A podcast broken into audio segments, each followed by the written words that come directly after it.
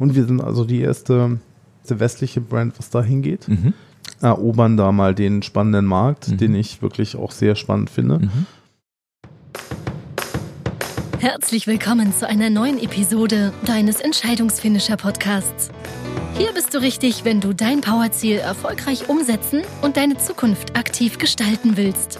Wir freuen uns, dass du dich gemeinsam mit uns auf diese spannende Reise begibst und wünschen dir viel Spaß, inspirierende Gedanken und hilfreiche Erkenntnisse für das Erreichen deines Powerziels.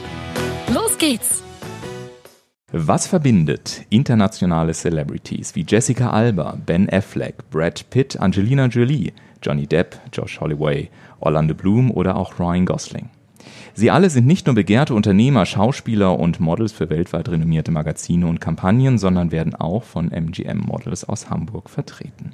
Ich freue mich darauf, heute mit Marco Sinervo, Inhaber von MGM Models, zu sprechen, der seinen Beruf von der Pike auf gelernt hat und ein Kenner der Branche ist.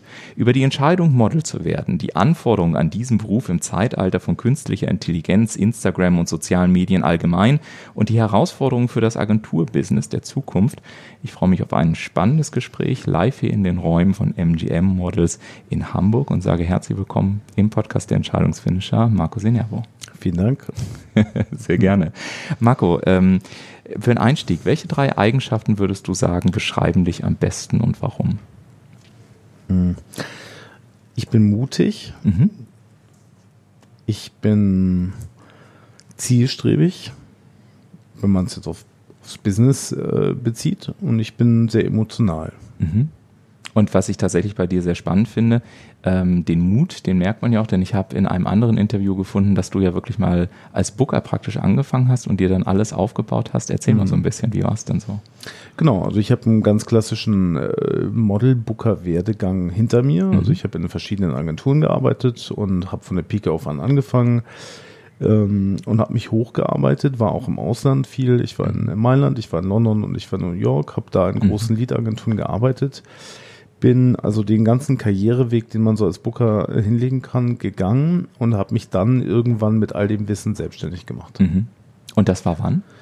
Das ist jetzt fast 15 Jahre her. Fast 15 Jahre. Und mhm. wenn man sich hier so umschaut, das können jetzt die Hörer nicht sehen, aber wenn man hier am. Mittelweg ist, das sieht echt beeindruckend aus. Ganz mhm. toller Eingangsbereich.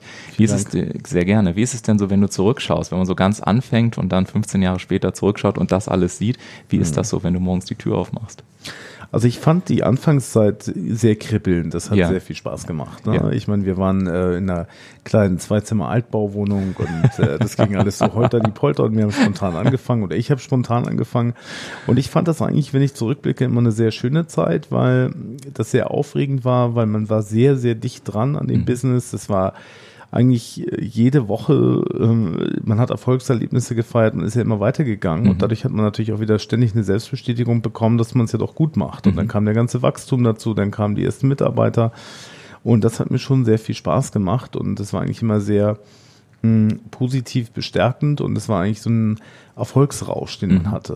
Mhm. Während man hingegen heute natürlich eher so das Niveau, was man hat, auch halten muss, was wiederum andere ähm, Anforderungen an einen stellt. Ja, und Anforderungen, Herausforderungen, ich glaube, das kennt jeder, der im unternehmerischen Alltag tätig ist. Gibt es so, ich sag mal, eine besondere Entscheidung auf diesem Weg von dem, von der Alt, von der Altbauwohnung bis jetzt hier im Mittelweg 162, wo du gesagt hast, boah, das hat mich echt richtig Mut gekostet, aber wenn ich die nicht getroffen hätte, dann wäre ich heute nicht da, wo ich bin? Ich glaube, das war jedes Mal, ähm, das Thema Mitarbeiter einstellen. Mhm. Also wir sind heute mittlerweile 52 Leute festangestellt, wow. das ist mhm. schon viel. Das ist schon viel, ja. Und ähm, ich finde jedes Mal, wenn du einen Mitarbeiter einstellst, gehst du eine große Verantwortung ein, mhm. weil du natürlich auch immer davon ausgehst als Unternehmer, dass du diese Person bis an dein Lebensende beschäftigst. Ja. Und ähm, das gar nicht mal unbedingt monetär so ein Thema ist, aber es ist ein Verantwortungsthema, was mhm. du eingehst. Und natürlich aber auch ähm, die räumliche Veränderung, wie du siehst, sind wir jetzt heute sehr groß hier ähm, lokalisiert. Wir haben 1100 Quadratmeter jetzt, das mhm. ist sehr, sehr viel mhm. am Mittelweg. Mhm. Haben auch noch zwei Dependancen und das ist schon ähm, nicht ganz ohne, aber das ist auf jeden Fall sehr kostenintensiv, das mhm. sind auch langfristige Verträge. Ich glaube, das waren so die Themen, äh, die mich Mut gekostet haben, wo mhm. ich ein bisschen über meinen Schatten springen musste. Mhm. Das, was du hier indirekt andeutest, äh, das kennt auch jeder Unternehmer, ich kenne es auch, nur in etwas kleinerem Maßstab zugegebenermaßen noch. Es muss halt alles laufen, das heißt, es müssen ja auch äh, Finanzen reinkommen und Cashflow und so weiter und so weiter. Mhm. Wenn man jetzt mit Unternehmern spricht wie dir, die sagen, ich bin mutig, ich bin zielstrebig, wie kriegst du das denn für dich geregelt, auf der einen Seite zielstrebig zu sein, in Wachstum zu denken und gleichzeitig, weil du sprachst auch vom Team, auch alle mitzunehmen, die Kultur zu entwickeln. Wie machst du das für dich, dein, deine innere Mitte nicht zu verlieren? Hm, das ist eine gute Frage. Ist auf jeden Fall immer ein Balanceakt mhm. auch. Ne? Ähm, ich glaube, dass ich das, ich habe die Mitarbeiter immer mit auf die Reise genommen. Also mhm. ich habe jedem auch ein Ziel gesetzt. Ich habe gesagt, da will ich hin. Und mhm. wenn du da auch hin möchtest, dann musst du dich eben auch wirklich bemühen und dich dafür einsetzen. Und dann erreichen wir das gemeinsam. Und ich habe dann aber wiederum auch die Mitarbeiter an erste Stelle gestellt und habe gesagt, zu ihr werde zuerst vergütet und dann komme ich dran. Also man mhm. muss sich als Unternehmer dann auch wieder zurücknehmen und ja. sagen, gut, ich habe dir eine Gehaltserhöhung ähm, zugesprochen, wenn du das und das erreichst, dann kriegst du das jetzt auch. Mhm. Und ich bin der Letzte dran, der sich irgendwas nimmt und äh, ich verdiene eigentlich am Ende der ganzen mhm. Veranstaltung. Mhm. Du hast dich ja entschlossen, äh, mit MGM eine Modelagentur aufzubauen. Ich habe mich mal mhm. versucht, ein bisschen in den Markt zu orientieren. Es gibt ja mhm. Castingagenturen, Modelagenturen und so weiter war der Grund, dass du eine Modelagentur gemacht hast, weil du eben früher dann auch schon in einer gearbeitet hast oder warum ist es ausgerechnet eine Modelagentur? Ja, genau, das war der Grund. Also okay. ich glaube, in dem ähm, Model-Business, in dem bin ich ja nun auch schon immer seit zu Hause und in dem kenne ich mich aus. Ja. Ähm, Casting-Agenturen, das sind nochmal ein, ein ganz anderes Business für sich. Damit habe ich natürlich jetzt nicht so viel zu tun mhm. und dadurch, dass ich die Kontakte in der Modelbranche habe und mhm. auch das Business gut kenne, habe ich eine Modelagentur aufgemacht. Mhm. War naheliegend. Mhm. Mhm. Und du hast ja wirklich von der Pike an auch, auch aufgebaut, wie du mhm. gesagt hast, in einen sehr schönen Weg. Ähm, ich, ich denke gerade daran, ich bin immer so visuell, vielleicht, wenn ihr dann hier weiter umgebaut habt, gibt es ja auch mal ein paar Fotos noch von der Wohnung und den weiteren Weg ja, bis heute. so der Werdegang ja. von MGM. Ja. Ähm, und heute ist es ja so, auch wenn man hier reinkommt, ich kriege da wirklich leicht Gänsehaut, weil ich das so unglaublich beeindruckend finde, wie viele Menschen ja letztendlich auch ähm, euch ihr Vertrauen ähm, schenken, mhm. äh, dass ihr sie letztendlich auf dem Weg auch begleitet. Ich habe mhm. Freunde, die sind in, in bei Musikagenturen beispielsweise, die vertreten mhm. äh, teilweise auch Opernsänger und Sängerinnen. Also es hat ja auch immer sehr viel damit zu tun, die Karriere richtig zu beraten, die, die Menschen und die Unternehmen richtig zusammenzubringen, die richtigen Mod Models letztendlich für die richtige Kampagne zu finden und so weiter. Wie schafft ihr es denn, dass, äh, ich habe eingangs mal so ein paar Namen gesagt, dass auch internationale Größen zu euch kommen und sich von euch vertreten lassen? Was ist das Geheimnis eines Marco Sineros dahinter? Ich glaube, weil wir das, was wir tun, wirklich sehr professionell und unaufgeregt machen mhm. und das auch wirklich können. Also mhm. wir können das wirklich, ähm, du hast das schon ganz richtig angeschnitten, es geht darum, dass man Leute zusammenbringt, mhm. die zusammenpassen, also Kunden und Models auch zusammenbringt, die zusammenpassen und ähm, dass man Leute auch äh, strategisch ähm, auf ihrem Weg berät und auch weiterentwickelt ständig. Und äh, da sind wir sehr gut. Also wir haben sehr klare Bilder im Kopf von den Menschen, mit denen wir arbeiten und wir wissen auch, wer zu wem passt. Und mhm. wir haben natürlich ein sehr großes internationales Kundenportfolio, was von den Staaten, also bis nach Schweden, äh, Spanien, Dubai äh, bis nach Fernost reicht mhm. und haben natürlich da auch alle relevanten Keyplayer-Kunden. Aber es geht wirklich auch darum, die richtigen Leute, wie du gesagt hast, zu vernetzen. Mhm. Also den Models auf ihrem Weg die richtigen Kunden ähm, zu besorgen mhm. und damit dann eine Karriere aufzubauen. Und ich finde das so spannend, weil wenn man ein bisschen tiefer einsteigt, dann finde ich, gibt es immer so ich nenne die jetzt mal unsichtbare Leistungen, die man eigentlich so als unversierter Laie von außen gar nicht wahrnimmt. Wenn man so auf eine mhm. Agentur als Laie draufschaut, denkt man sich ja, Mensch, da kommen ganz viele hübsche Menschen zusammen, da wird ganz viel Geld bezahlt, wofür mhm. eigentlich? Und wenn man dir jetzt zuhört, dann hört man schon vernetzen, beraten, mhm. viel unterwegs sein, die richtigen Kontakte pflegen. Was würdest du denn sagen, sind so die wichtigsten Aufgaben einer Agentur, die man eben von außen als Laie jetzt nicht unbedingt wahrnimmt, die aber zum Erfolg maßgeblich beitragen? Mhm. Ich denke, das Wichtigste ist dass tatsächlich, dass eine Agentur gut vernetzt ist. Mhm. Das stimmt. Also national wie international mit Kunden, mit Kooperationsagenturen. Also dass eine Agentur wirklich in dem Kreis, äh, in dem sie arbeitet, wirklich einfach ein gutes Standing, gutes Profile hat und mhm. da auch mit allen Menschen äh, langjährig und, und äh, seriös und erfahren zusammenarbeitet. Mhm. Das wird bei uns dadurch gelebt oder gepflegt, dass wir drei Leute haben, die wirklich permanent auf der Welt ähm, unterwegs sind, also oh, okay. unser Scouting machen, ja. unsere internationalen Kontakte auch betreuen. Ja. Was natürlich, wie du dir vorstellen kannst, auch sehr kostenintensiv ist, ne? Weil wir fliegen wirklich von Australien bis nach äh, Cape Town und ja. ähm, äh, viel Südamerika natürlich auch und, und äh, europaweit äh, umher und besuchen Agenturen, Kunden und mhm. ähm, wissen daher natürlich auch mal ganz azur aktuell Bescheid, was will der Kunde, äh, was für Trends sind gefragt ähm, und können das dann wiederum in unsere Arbeit ähm, einfließen lassen. Und das ist, glaube ich, auch die Qualität unserer guten Arbeit, dass mhm. wir wirklich wissen, wer sucht nach was gerade. Mhm. mhm. Was ich mich ja gefragt habe, ist, und ich bin gespannt, ob du es für mich einfach in eine, in eine einfache Aussage runterbrechen kannst, die ich auch als Laie verstehe. Im Vertrieb ist es ja häufig so, dass wenn wir uns zum Beispiel, was weiß ich, jetzt nehme ich schau mal hier auf meine Armbanduhr, ähm, da kauft ja kein Mensch letztendlich die Armbanduhr, sondern du kaufst ja immer das, was dahinter steckt. Also wie man es neudeutsch ausdrückt, dieser sogenannte Job to be done. Also was mhm. ist, was ist der Job, der wirklich erledigt werden will? Die Uhr ist ja dann nur das Transportmittel, die Flasche Wasser ist nur das Transportmittel. Mhm. Ich könnte mir vorstellen, auch wenn es, wenn es jetzt etwas sachlich klingt, dass ja am Ende des Tages auch ein Model im Prinzip nur in große Anführungszeichen gesetzt natürlich ein Transportmittel ist, um dahinter etwas zu erreichen, Emotionen, bestimmte Kampagnen Kampagne oder was auch immer. Kannst du mir mal sagen, was so der zentrale Job der Kunden ist, die tatsächlich am Ende des Tages Model buchen? Geht es denen um Reichweite? Geht es denen um Aufmerksamkeit? Geht es denen um Emotionen? Geht es denen um Identifikation? In welches Schlagwort kann man das passen? Was ist so der mhm. zentrale Job dahinter? Was würdest du sagen? Also ich glaube, ein Kunde möchte durch das richtige Model ähm, sein Image transportieren. Mhm. Und das Image kann ja ganz unterschiedlich ähm, aussehen ganz großes Stichwort ist für uns heute in unserer Branche Diversität. Mhm. Diversity mhm. ist ganz wichtig. Mhm. Ähm, Kunden möchten sich abheben, Kunden möchten durch die Models ihr Image ähm, transparent machen und dadurch irgendwie ihre Käuferschicht äh, akquirieren. Mhm. Und da gibt's natürlich ganz unterschiedliche, vielfältige Typen an Models, die wir haben, wo mhm. man sagen kann, gut, ähm, man hat den wilden, flippigen äh, Typen, man hat vielleicht ähm, die konservativere vom Look her Lady, mhm. ähm, die etwas teurer aussieht. Mhm. Wir haben natürlich alle möglichen Nationalitäten, alle mhm. Rassen, die wir ja auch vertreten. Und ähm, da kann man ja sehr bunt und vielfältig mitarbeiten. Und das ist das, was die Kunden von uns wollen. Mhm spannend. Und das Ganze natürlich immer, wie du gesagt hast, möglichst Azure, aktuell genau. mit allem, was genau. dazugehört. Jetzt stelle ich mir gerade vor, flippe ich auf der einen Seite irgendwie ein, ein, ja, sagen wir mal, die volle Bandbreite des Diversity. Mhm. Ähm, gerade, wir sprechen gleich noch ein bisschen intensiver drüber, mit dem Einfluss von sozialen Medien geht es ja heute wirklich immer alles super schnell. Das heißt, wie stellt ihr denn auch sicher, dass dann beispielsweise seitens der Models oder seitens der Kunden bei dieser Vielzahl von Kommunikation nicht irgendwie mal Nachrichten entstehen, die dann einfach wieder ungünstig beispielsweise auf ein Konzept oder auf eine, auf eine Kampagne einzahlen. Habt ihr da ein Angebot? Ist das überhaupt Teil von der Agenturleistung oder ist das am Ende gar nicht eure Entscheidung und eure Begleitung? Hm.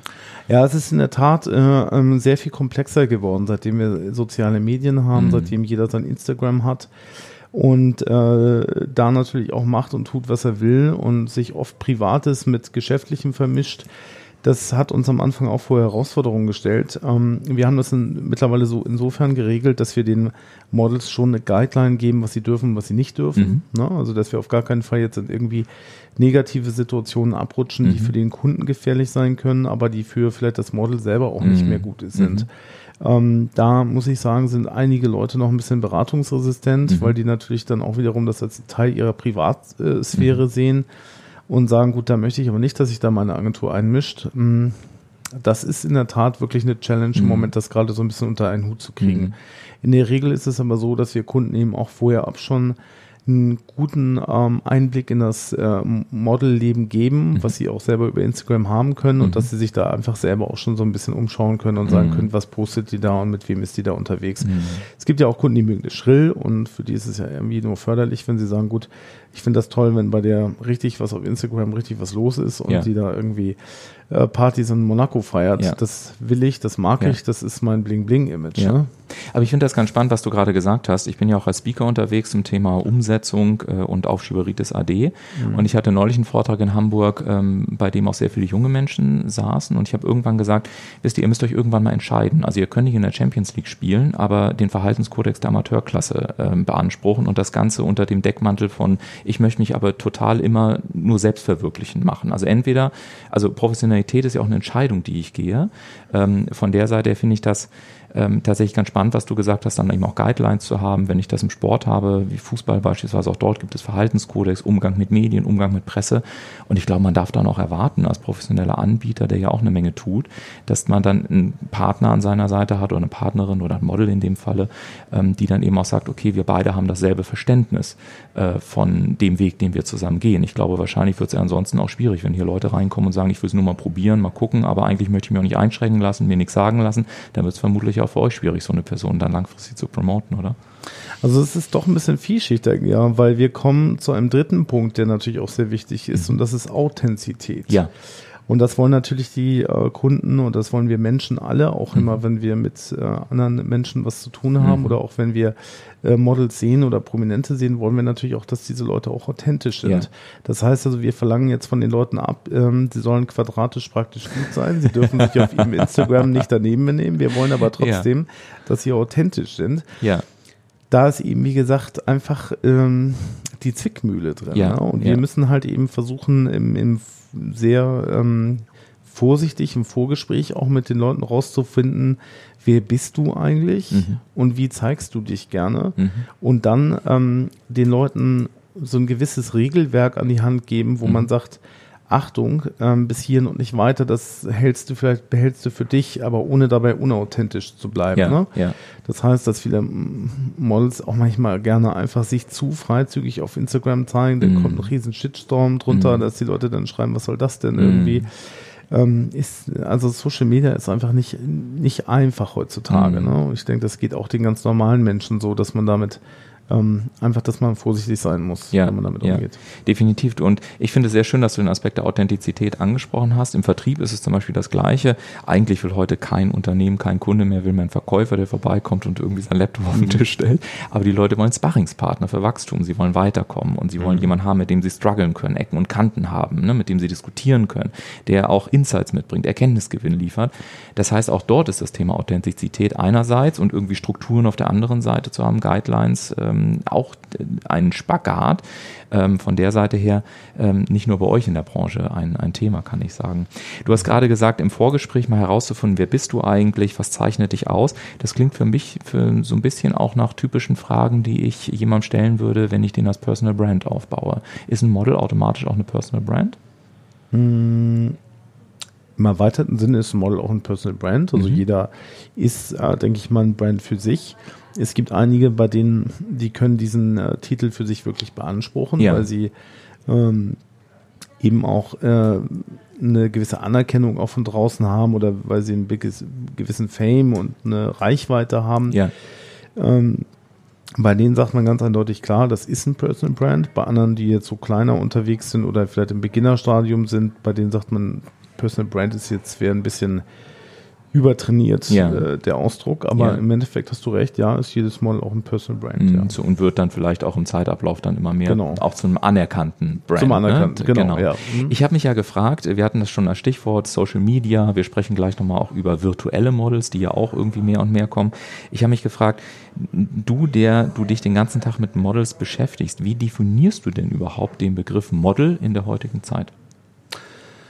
Ja, das ist auch ähm, schwierig heutzutage äh, zu sagen, weil der Begriff Model auch so verschwimmt mhm. und weil ich finde im Moment ähm, kann jeder irgendwie Model sein. Ja. Bist du alt, dann genau. bist du ein Best Ager. Also wir haben ganz tolle Vokabeln für alles gefunden. Bist du irgendwie zu, zu dick, dann bist du ein Curvy-Model ja. und äh, so, ne?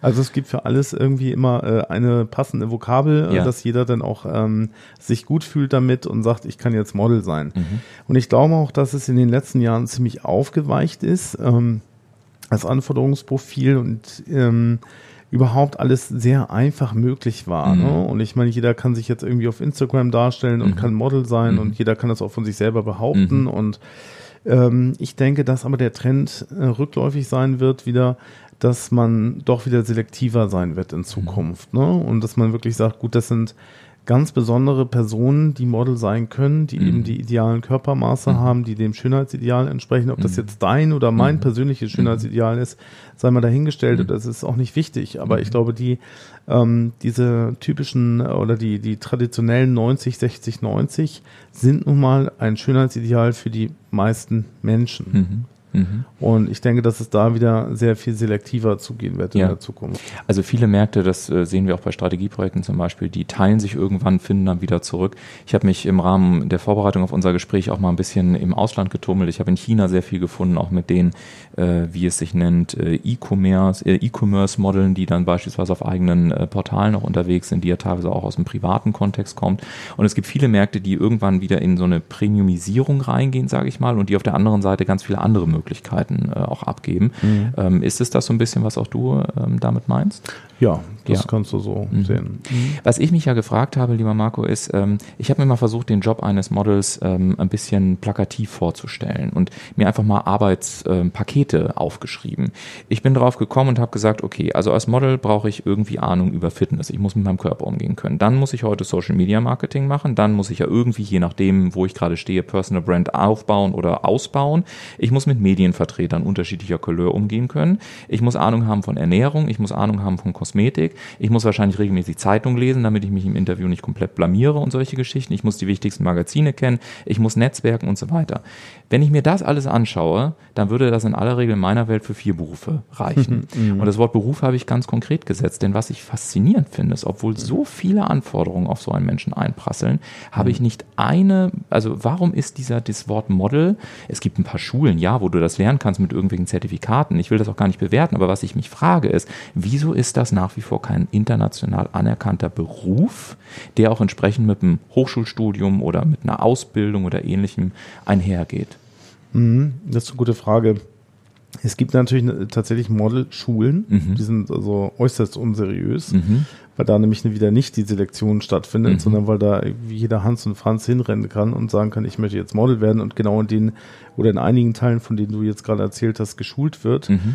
Ähm, ich denke an Model muss vor allen Dingen gut aussehen, äh, muss eine tolle Präsenz haben, muss auf sich körperlich achten, mhm. ähm, äh, genau, muss eine gute Arbeit in, vor der Kamera haben, also muss gut mit der Kamera umgehen können, muss also was anbieten an, an, an Präsenz, an, an Bewegung. Das ist das Wichtigste äh, für das Netzwerken, für die Pressearbeit etc. Steht ja dann die Agentur bereit mhm. und hilft da mit. Also wir decken ganz, ganz viele dieser Teile, die du jetzt eben erwähnt hast, eben als Agentur ab. Mhm. Die müssen sie nicht unbedingt lernen, dann nehmen wir sie auch an der Hand mhm. und geben ihnen auch ähm, Hilfestellung. Ich denke, das Entscheidende ist, dass man sich fit hält und dass man als Model vor der Kamera einfach gut performt. Mhm.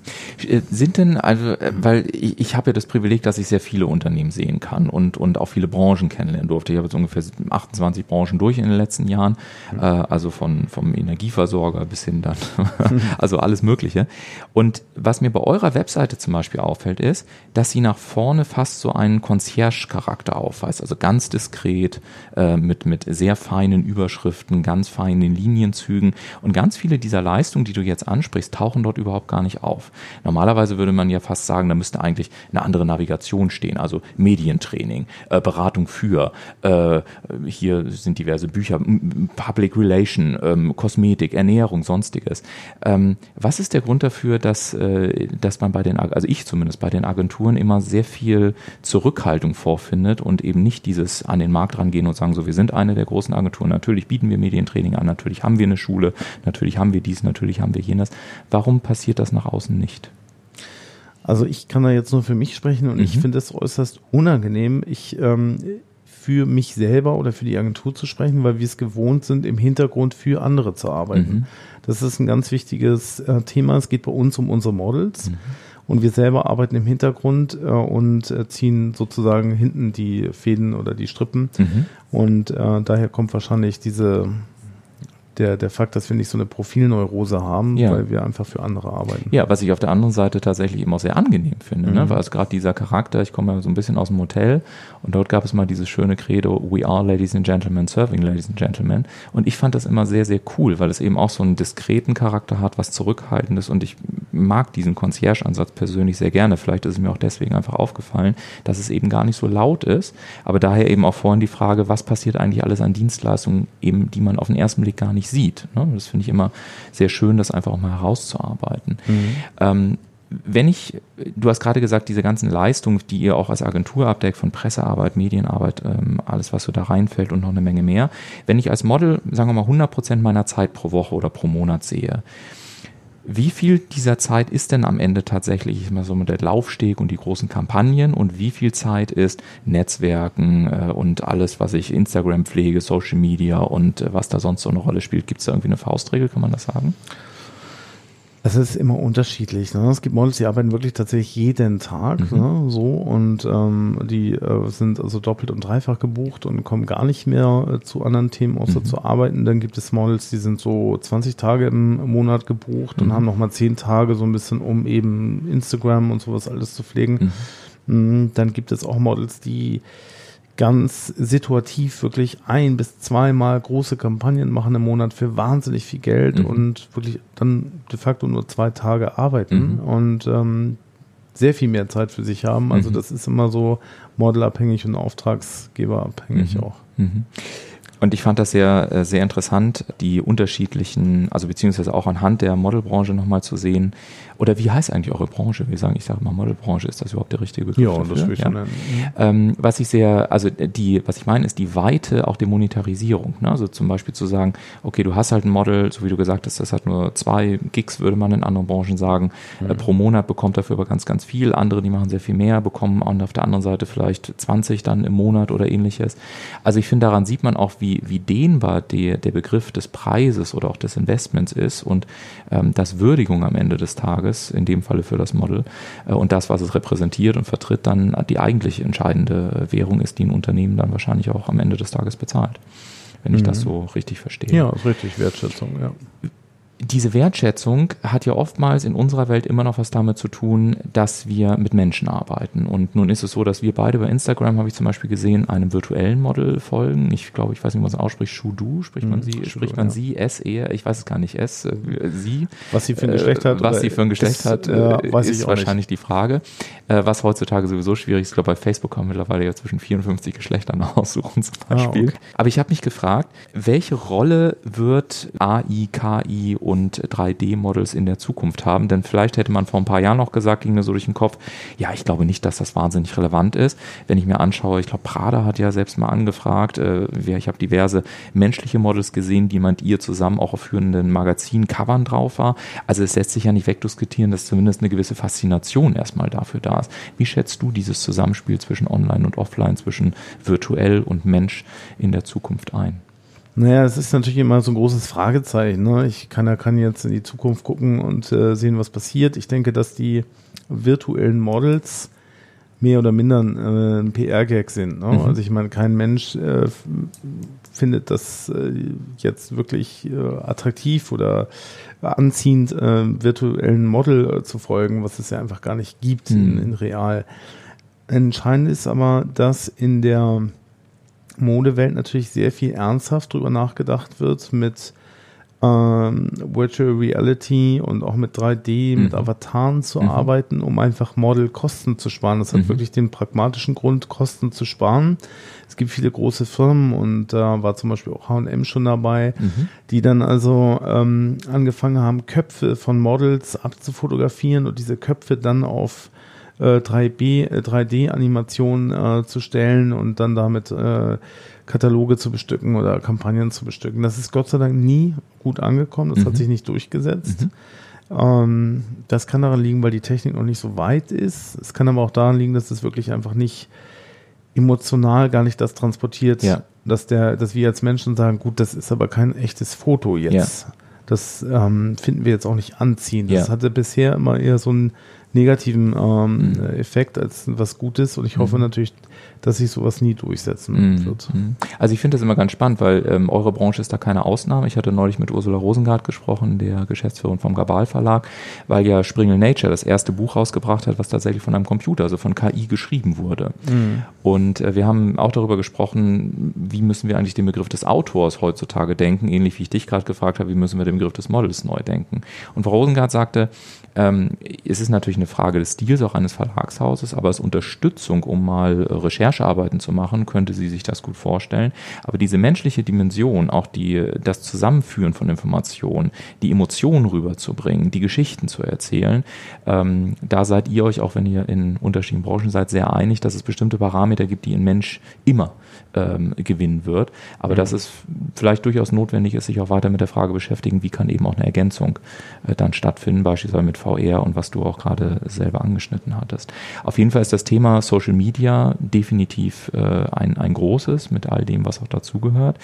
Ähm, in Amerika ist es zum Beispiel so, fand ich neulich ganz interessant, dass wenn du dort als Führungskraft nicht über genügend Follower bei Instagram oder Facebook, ähm, ja, wenn du die nicht hast, dann bekommst du mittlerweile keine Manage mehr, äh, Managementrolle mehr, jedenfalls nicht im Premium-Bereich, weil man sagt, du hast nicht die, die, äh, ja, die notwendige Durchschlagskraft auch am Markt. Merkt ihr sowas bei Models auch, dass Unternehmen auf andere Kennzahlen schauen, als das früher noch der Fall war? Ja, das merken wir ganz extrem. Ne? Mhm. Also Instagram war vorher freiwillig. Jetzt ist es mittlerweile Pflicht. Mhm. Jetzt musst du eben auch dementsprechend viele Follower vorweisen, mhm. gerade für kleinere Brands.